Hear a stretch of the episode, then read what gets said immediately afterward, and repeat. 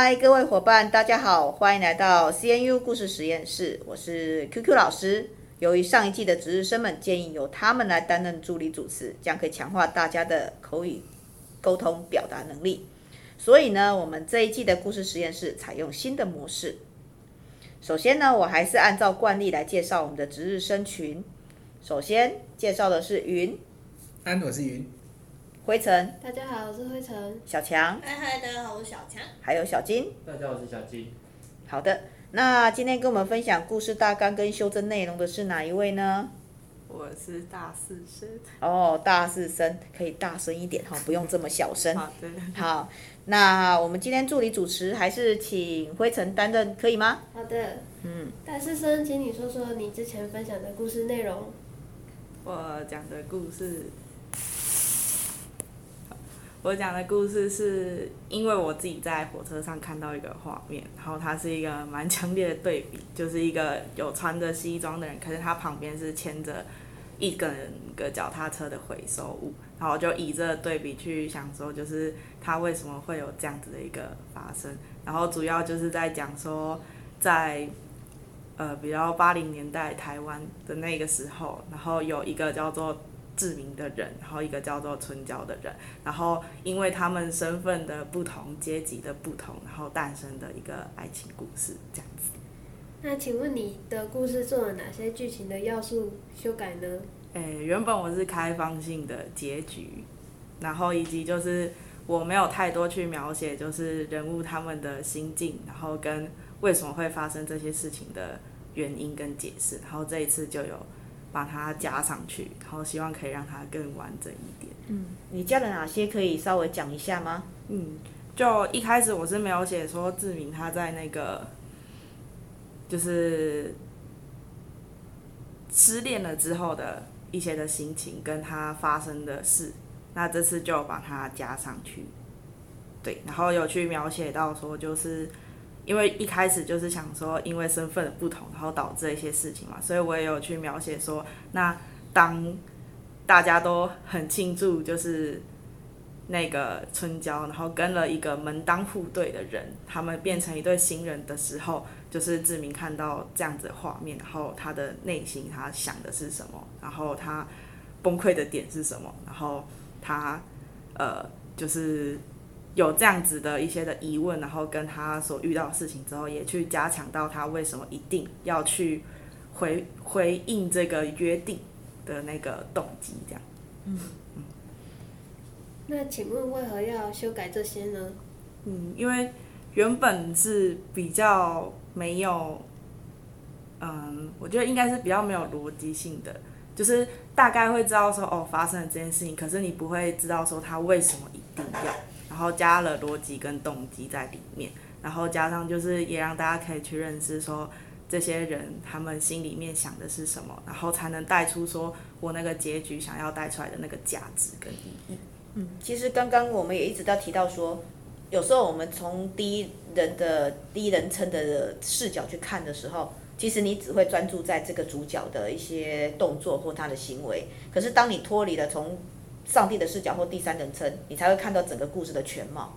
好，那我想你是脱离了这个第一人称的这个角色去看待哈，然后把每一个角色的这种呃他的心境啊，或是他的就是我们讲人性的探索的部分更强化了嘛。嗯。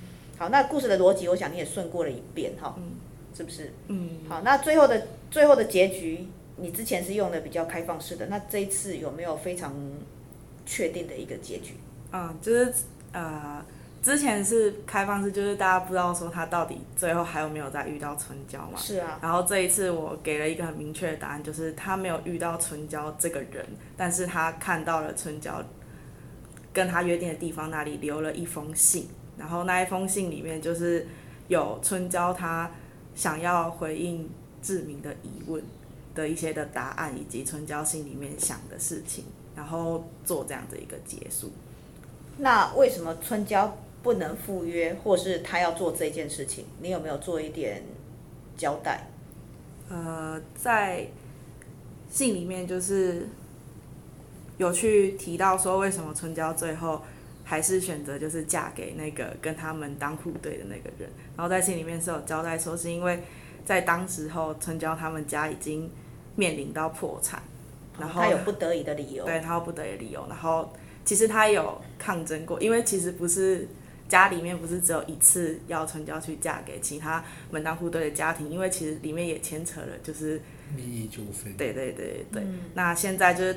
春娇真的看见到说他啊，他们家面临到破产的问题，然后他无法推诿，他只能就是去接受了这个，这个，对对对，但他还是有想对志明说的话，然后他也一就是他是真的就是爱着志明这样子，对，然后就透过信来跟他说。那志明的反应是什么？还是他看完信之后就结局？就结局了。他看完信之后，一开始志明是当然就是不理解。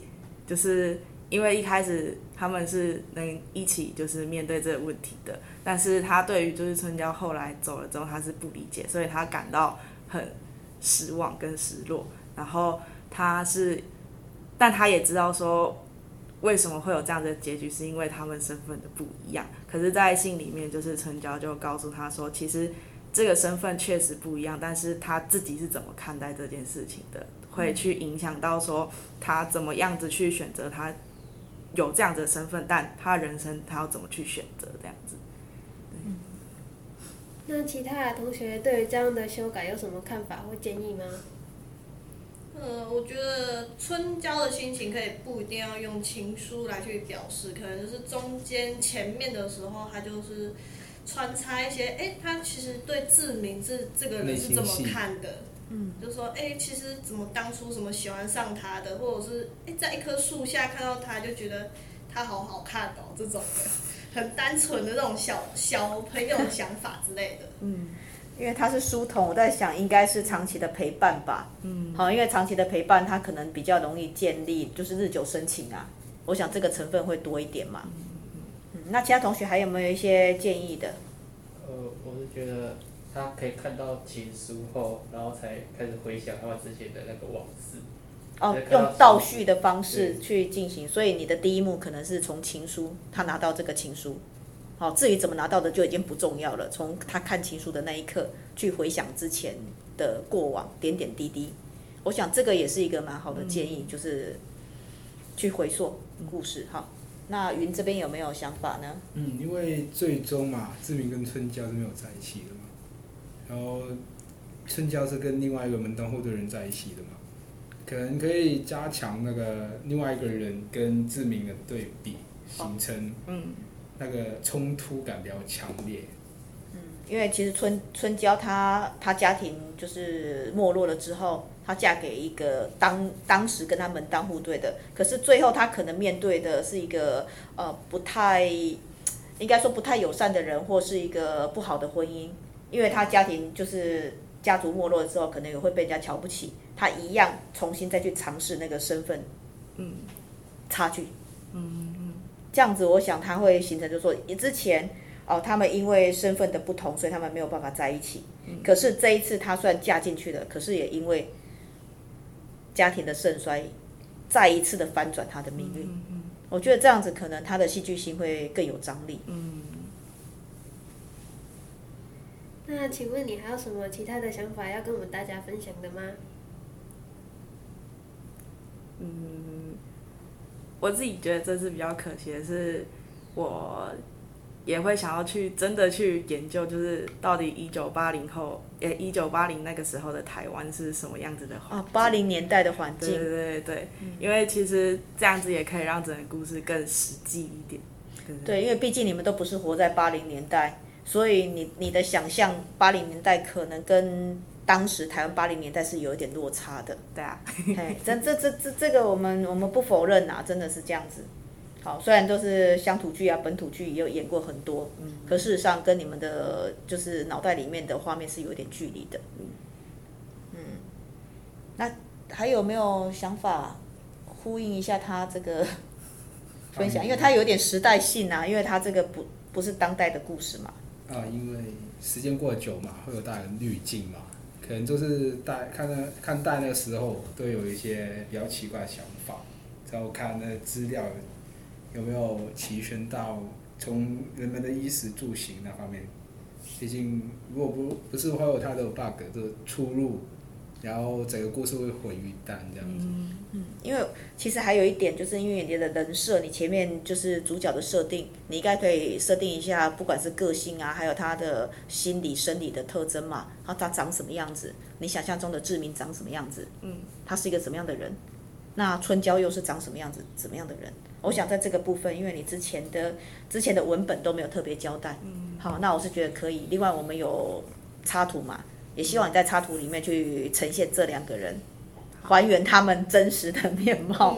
好，嗨，要再修改哈，哎，再加油哈。好，那请问大四生，你对自己这门课的学习成效打几分呢？老实说吧，同学。不要害羞，多几个人说自己一百分的。自信一点，一百分。大概就是在七十五到八十之间吧。